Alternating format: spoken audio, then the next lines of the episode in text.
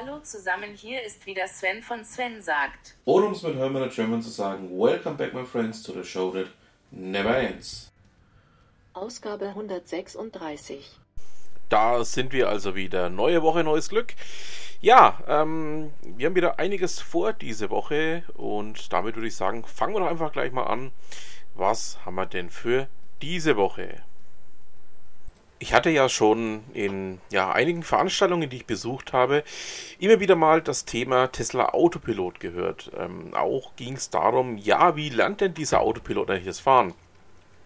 Das Ganze ist relativ simpel, er lernt es durch Nachmachen. Und zwar ähm, werden bei jedem Tesla-Fahrer ähm, oder bei ganz vielen Tesla-Fahrern, so genau ist es noch nicht definiert, aufgezeichnet, wie sie denn fahren. Und ähm, der Tesla Autopilot kopiert dann im Endeffekt ähm, ähm, ja, deren Verhalten. Dazu ähm, gibt es ein von Waymo ja, eingesetztes äh, Imitationslernen. Ähm, Waymo gehört ja ähm, auch zur Alphabet-Gruppe, also ähm, dem Konzern, dem ja Google auch angehört. Und ähm, es wird aber auf deren Technik wohl aufgebaut. Ähm, offiziell gibt es also keine Bestätigung, aber ähm, es gibt ganz viele, ja, wie soll ich sagen, Berichte, die das sehr nahelegen. ich packe euch da mal einen von diesen Berichten mit rein. Er stammt in dem Fall aus der Auto News, ähm, also genauer gesagt von Stefan Leisnering, einem Redakteur der Auto News, ähm, der das Ganze auf dem Blog motor1.com veröffentlicht hat. Ähm, ja, eigentlich ist es für mich jetzt keine Überraschung, dass es genauso ist. Also, dass es im Endeffekt eine Art Imitationslernen ist auf Basis dessen dieser Autopilot funktioniert, aber ähm, er zeigt einfach auch auf, ähm, wie denn diese Lernsysteme größtenteils funktionieren. Also jetzt mal rein vom, vom Autofahren her abgesehen, es gibt ja noch ganz andere Themen, die damit reinspielen. Aber er zeigt einfach mal auf und ähm, finde ich dann doch schon sehr interessant, dass das Ganze so abläuft. Gestern am 4.5. war ja der Star Wars Day. Ähm, Karrierebibel hat sich dessen auch angenommen ähm, und hat einfach mal aufgezeigt, ähm, was denn das Management nach Star Wars beinhaltet. Ähm, ja, es gibt da ja die diversesten ähm, Möglichkeiten zum Management nach. Ähm, die halte ich aber für durchaus interessant. Ähm, also im Gegensatz zu der ebenfalls angesprochenen äh, Management nach Rambo-Methode, die da auch angesprochen wird in dem Artikel. Ähm, Jochen, wir müssen aber reden, glaube ich. Und ähm, ja, schaut da einfach mal rein, wenn euch dieses Thema interessiert. Es gab ja vor geraumer Zeit hier in meinem kleinen Podcast auch schon mal einen Beitrag von Ute Mündlein ähm, zu einem sehr ähnlich gelagerten Thema. Da ging es allerdings um den Paten. Ähm, ja, da ist also definitiv ähm, das eine oder andere, was man durchaus ähm, nachvollziehen kann. Also schaut da einfach mal rein, ähm, gibt da ziemlich interessante Themenbereiche. Jetzt zu etwas komplett anderem. Ähm, der Bayerische Rundfunk berichtet davon, dass ähm, das Bäcker- und Metzgerhandwerk ausstirbt, beziehungsweise das Handwerk im Allgemeinen ausstirbt. Ich möchte dazu jetzt auch nochmal ähm, ein paar kleinere Anmerkungen machen. Ähm, zusammen mit ähm, so wichtigen Leuten wie Thorsten Maue, wie Achim Hepp, gehöre ich ja zu einem Kreis an, die einfach kein Bargeld dabei haben. Also die eigentlich nie Bargeld dabei haben. Wenn es irgendwie notwendig ist, ähm, zahlen wir alles mit der Karte. Ähm, was mir einfach auch auffällt, und zwar wirklich negativ auffällt, ist, dass bei den meisten dieser Handwerksbetrieben, bei denen ich auch gerne einkaufen würde, es nur möglich ist, mit Bargeld zu bezahlen. Und aus dem Grund ähm, ja, fallen die dann einfach für mich als ähm, Möglichkeit, etwas einzukaufen, weg.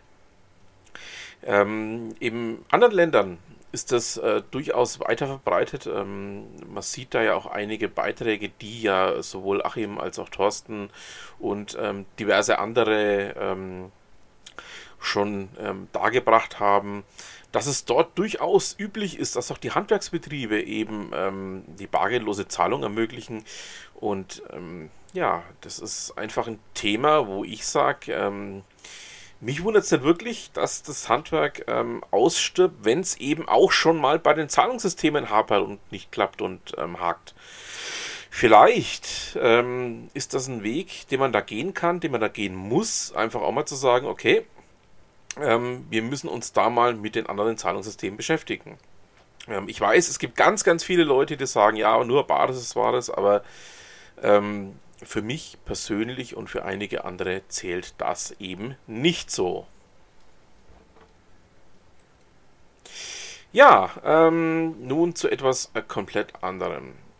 Wie Gründerszene aus dem Bereich Fintech, ähm, genauer gesagt Kaspar Schlenk und Heinz Roger Doms von finanzszene.de ähm, ja, ähm, uns nahebringen, ähm, hat Kredittech fast 200 Millionen Euro verbrannt. Ähm, ihr wisst ja, im Bereich ähm, der Fintechs ähm, gibt es viel Licht, aber nun mal auch viel Schatten. Und ähm, im Fall von Kredittech scheint es wohl jetzt so zu sein, zumindest laut diesem Bericht, dass ähm, man jetzt einfach mal 200 ähm, Millionen so verbrannt hat. Also ähm, ich packe euch den Beitrag da mal mit rein. Schaut da mal drauf. Ähm, es wird übrigens auch noch mal ganz kurz das Thema N26 angesprochen, zu dem ja ähm, unter anderem der äh, von mir sehr geschätzte Wesenstief und ähm, ich ja auch schon das ein oder andere gesagt haben. Drum würde ich sagen, schaut da einfach mal rein, macht euch da eure eigenen Gedanken dazu. So, nun zu einem komplett anderen Thema. Ähm, bei mir zu Gast war ja vor einiger Zeit ähm, die gute Caroline Desiree Töpfer. Ähm, sie hat in ihrem Blog auch einen Beitrag ähm, zum Thema smarte Gebäude veröffentlicht, der jetzt allerdings schon ein bisschen älter ist, aber ich euch ähm, aus ähm, ja auch Gründen jetzt mal ans Herz legen möchte. Ähm, ich habe da ein paar Bekannte, die jetzt eben gerade eben entweder neu gekauft haben oder gerade am Bauen sind und eben auch mit dem Thema smarte Gebäude ähm, ja, zu tun haben. Und auch, ähm, was man eben einbaut, was man nicht einbaut. Und ähm, dachte mir, aus dem Grund ist es jetzt der passende Zeitpunkt, einfach mal diesen Beitrag herauszusuchen und ihn auch euch vorzustellen. Ähm, schaut da mal rein, ähm, da kann man durchaus das eine oder andere mitnehmen, was eben äh, möglich ist, was man tun kann, was man tun sollte, was man vielleicht aber auch nicht tun sollte. Ähm, da ist einiges drin, ähm, was man da für sich, ich denke mal, durchaus mitnehmen kann. Ja, ähm, aus dem Bankblock ähm, möchte ich euch auch nochmal ähm, einen Beitrag von Dr. Hans-Jörg Leixnering nahebringen. Ähm, es geht hierbei um das Thema ähm, Deutsche bzw. Commerzbank. Ähm, das Thema ist ja jetzt Gott sei Dank durch. Ähm, ähm, ja, man hat diesen Beitrag hier, ähm, nennen wir es mal, leicht pointiert gestaltet. Ähm, auch völlig zu Recht, meiner Meinung nach. Ähm, das ist ein Thema, zu dem ich auch schon einiges gesagt habe und ich äh, der Meinung war, dass es von Anfang an nicht funktionieren kann. ich hiete ein derartiges Unternehmenskonstrukt für schlecht konstruiert ähm, ja, für politisch zwar gewollt, aber ähm, wir haben ja mittlerweile auch die Erfahrung, siehe Philipp Holzmann und diverse andere Unternehmen, ähm, wenn man da irgendwas politisch will, dass es nicht unbedingt die beste Lösung ist, ähm, die dabei rauskommen kann. Ähm, ja, ich packe euch auch diesen Beitrag mal mit rein. Schaut ihn euch mal an. Ähm, da ist, denke ich mal, auch sehr, sehr viel ja, auch über andere größere deutsche Bankenfusionen. Ähm, wir hatten ja, ähm, ja die Hypo-Bank, wir hatten die Vereinsbank, die dann auch irgendwann mal ähm, ja, mehr oder minder erfolgreich ähm, zusammengefahren wurden. Es gab ähm, ja das Thema Deutsche Bank, Dresdner Bank und ähm, diverse andere. Also in diesem Beitrag sind da sehr, sehr viele dieser Banken genannt. Schaut da mal rein, also da ist, ähm, ich denke mal, einiges dabei, was man einfach auch mal bedenken muss, bedenken kann, bedenken sollte. Ja, es war jetzt einige Wochen ruhig zum Thema Würzburg Webweek. Ähm, auch mit Absicht habe ich jetzt ein paar Wochen Zeit gelassen, bevor ich euch ähm, den Rückblick mit in die Shownotes packe. Ihr wisst ja, alle Themen, die ich hier ähm, ja, bespreche, findet ihr natürlich auch in den Shownotes. Ähm, ich möchte aber euch jetzt ähm, noch den Rückblick auf die Webweek 2019 aus Würzburg ähm, mit reinpacken. Ähm, ist auch ähm, mein kleiner Beitrag, ähm, Ja, zum Thema Rechtsprobleme mit der KI lösen und ähm, auch mein kleiner Beitrag zum Thema Boarding der Digital Train. Ähm, auf beiden Veranstaltungen war ich ja, habe dazu eben auf einem meiner Kanäle ein kurzes Review gebracht. Ähm, ist da ähm, ja mit genannt und ja, also da ist definitiv ähm, sehr, sehr viel Interessantes dabei. Was denn da dieses Jahr ähm, geboten war, also es war echt der Hammer, es war der Wahnsinn und Ute, vielen Dank an dich und das Team. Was ihr da auf die Beine stellt, das ist einfach der Wahnsinn. Also das, ähm, da dürft ihr durchaus mit äh, stolz geschwellter Brust vorangehen. Also das ist ähm, schwer zu toppen für andere Städte, sagen wir es mal so. Ja, ähm, packe euch mit rein, schaut mal rein.